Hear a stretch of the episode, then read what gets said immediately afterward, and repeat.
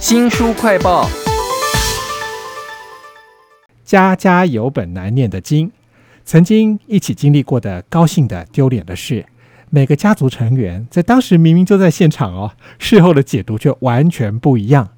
在各自回忆的当下，有的时候会给你和解的希望，有的时候却坠入怨恨的深渊呢。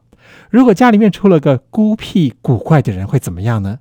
为您介绍一本散文《迪这个不正常的人》，请到了远流出版的蔡云珍。云珍你好，嗯，大家好，我是云珍。这本散文啊，有很多的日常对话，看的时候会觉得好有熟悉感哦。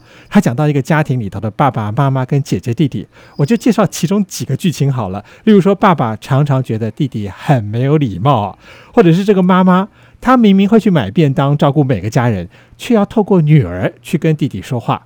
还有这个姐姐啊，在大学的时候偷偷的去休学，没有跟爸爸妈妈讲，后来跑到台东去了。我觉得这个家里面最特别的就是这个弟弟了。他有什么特别之处呢？迪这个不正常的人，这部作品他书写的起点其实是作者廖咪写小他三岁的弟弟。那在书里面呢，他就称呼这个弟弟为迪。这个迪就是三点水再加上一个洗涤的那个迪。然后迪大学毕业之后呢，他失业在家，其实已经十几年了。那他整天都关在自己的房间里，他对声音、对味道非常的敏感。像他们家住在五楼，那从五楼他轻易就能够听到街上的人的说话的声音，他甚至还会闻到骑楼的烟味。那他到便利商店的时候，他会盯着那个货架上的饮料，从左到右把顺序全部记起来，或者是呢，他会拿起一个饮料的包装盒，看着它十秒钟。然后闭上眼睛，把上面的成分表背出来。哈，听到这里我会觉得他好像是一个高功能的自闭症。不过其实这样的人在家里面出现的时候，家人应该会受到困扰吧？这本书叫做《迪这个不正常的人》哦，他是散文集哦，写的都是真实的事情。那我们看到这个特殊的弟弟，这个姐姐却愿意跟他说话，他用家常的问题跟聊天的方式，慢慢的剥开了这个弟弟的外壳哈。有一次，这个弟弟跟姐姐讲完话的时候，他回应一句话，我觉得好有趣。他说：“跟姐姐讲话好爽，我已经两个月没有讲话了。”迪其实在家的时候，他是完全不跟爸爸妈妈说话。那个廖咪在书里面甚至形容迪就像一尊佛那样，他就是被他妈妈这样供养着。嗯，廖咪也就是迪的姐姐，她常年她都离家在外，她每一次回家，她其实都把这一切都看在眼里。所以有一天，她就决定敲迪的房门。那他们的对话其实未必有特定的主题。迪所聊到的各种他的感受与想法，其实有时候会让廖咪觉得不正常的，好像是他自己。比如说他们会聊说，呃，他们住处一楼就是有人违法在那边摆摊做生意，所以才会有人很大声的说话跟抽烟聊天。那迪有一次他就问廖咪说：“为什么你们都不生气？公共空间本来就不允许是摆摊跟抽烟的。”那廖咪他就会想说：“嗯，也对啦，他说的也没错。”可是他也不敢跟迪说，这世界就是很多很无奈的事情，就是这么多。然后你应该要忍耐，因为一旦我们讲出这话，就觉得自己好像很白烂、很懦弱、屈服。其实他们对话的内容，其实有时候是很日常的，甚至有时候也会吵架。对我念一段，就是廖明他在书里面就形容他有一次就骂他，我觉得那是一种长期的情绪的累积，他就会说。你最可怜，你他妈的最委屈，全世界都欠你，我们活该要受你的气啊！但是其实骂一骂之后，两个人又可以开始讲话，又可以开始聆听。我觉得应该很多的家人都是这个样子的。然后平常都没有人去跟迪说话，所以有一次迪也说，他说如果呢，他们要求他去看心理医生，只是要听他说话，那不用啊。只要廖咪去听他说话就可以了。其实这个廖咪在写这本书的时候，他中间还有一段追寻心理智商的过程，非常有趣哦。他真的去找了一个心理学的老师，然后读了一些书，用文字来爬书，他自己跟弟弟在对话过程当中，跟那些所谓的专业的心理智商的像跟不像之处啊。我觉得这本《迪这个不正常的人》最有趣的地方就是，他会让你觉得很熟悉，有的时候让你觉得好像有希望，有的时候又坠入深渊，你很难想象这本书会往哪儿走。那其实这个书里头啊，我印象最深的哦，还不只是说这个姐姐能够跟这个孤僻的弟弟产生对话，甚至这个姐姐她也发现了自己，她发现了自己的哪些部分呢？前段她就是因为去敲迪的房门，然后开始跟迪对话，然后她慢慢发现说，她不能只跟迪对话，她也必须跟爸爸对话，也必须跟妈妈对话，甚至最后她发现她必须跟自己对话。他其实慢慢会发现，他在观察迪的同时，他发现自己跟迪有很多的相似处。比如说有朋友到他们家要借住在他们家的时候，他就发现他开始会紧张，跟他平常很不相像的一些行为举止会出现。然后甚至讲话的时候，因为他说他形容迪在讲话的时候是无法专注的看着一个人，然后廖咪就发现他讲话的时候也是眼睛会往上飘。那这部分其实他觉得跟迪像，也跟妈妈像。透过对话了解敌，也了解自己的过程中，他也触及到所谓我们对于不正常这件事情的理解。就是大家会认为敌是不正常的，可是后来他慢慢发现，我们一旦知道敌为什么会这样子。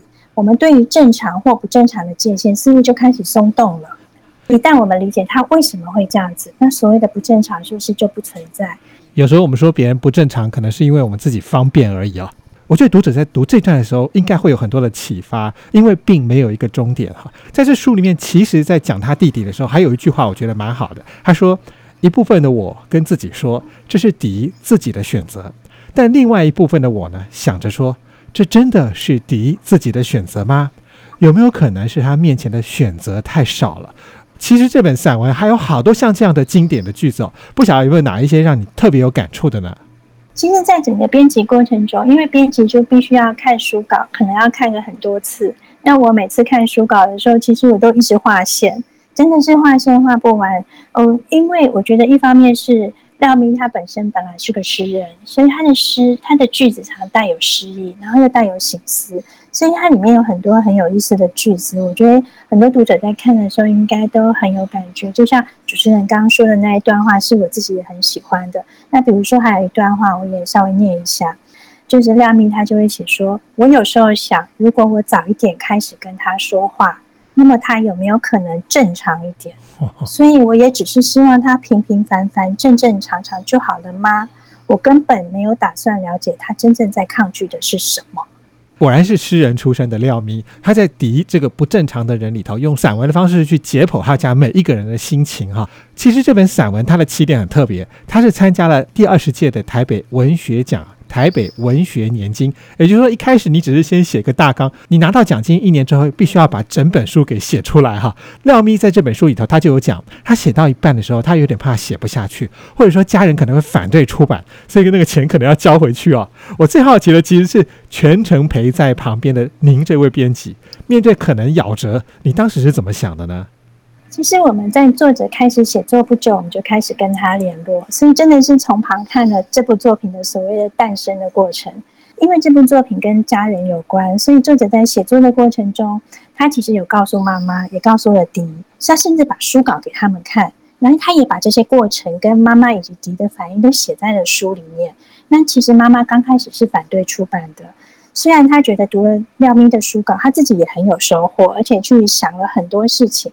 但妈妈没有办法不去在意自己跟家里的私事被公开，而且他问了一句话，我觉得这句话其实很有意思。他问廖蜜说：“你怎么知道你写的我就是真正的我呢？”对我在看到这段的时候也非常讶异，说原来书写的人虽然他有权利，但他未必讲的是真的。是啊，而且其实，在书里面我们也可以读到，就是妈妈她从一开始的反对到同意这个心理转折。那这个反对就是站在编辑的立场，其实我们都是可以理解的。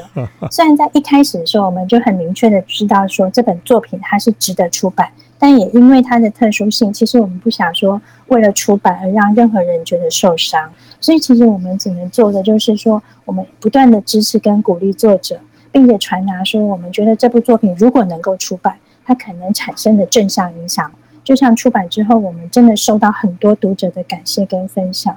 我想，我就跟一大堆读者一样，在看到《敌这个不正常的人》这本散文书的时候呢，我感觉到我们日常生活中在家庭里头的各种亲密跟冲突，都在这本书里头找到了出口。也非常谢谢编辑蔡云珍在旁边的陪伴跟体贴，才能够让这本《敌这个不正常的人》能够问世啊！非常谢谢云珍，谢谢大家。听众朋友，如果想要重复的收听我们的节目，或者说您只听到了一半，想要补足的话呢，我们在脸书、YouTube、Spotify。Podcast 都有新书快报。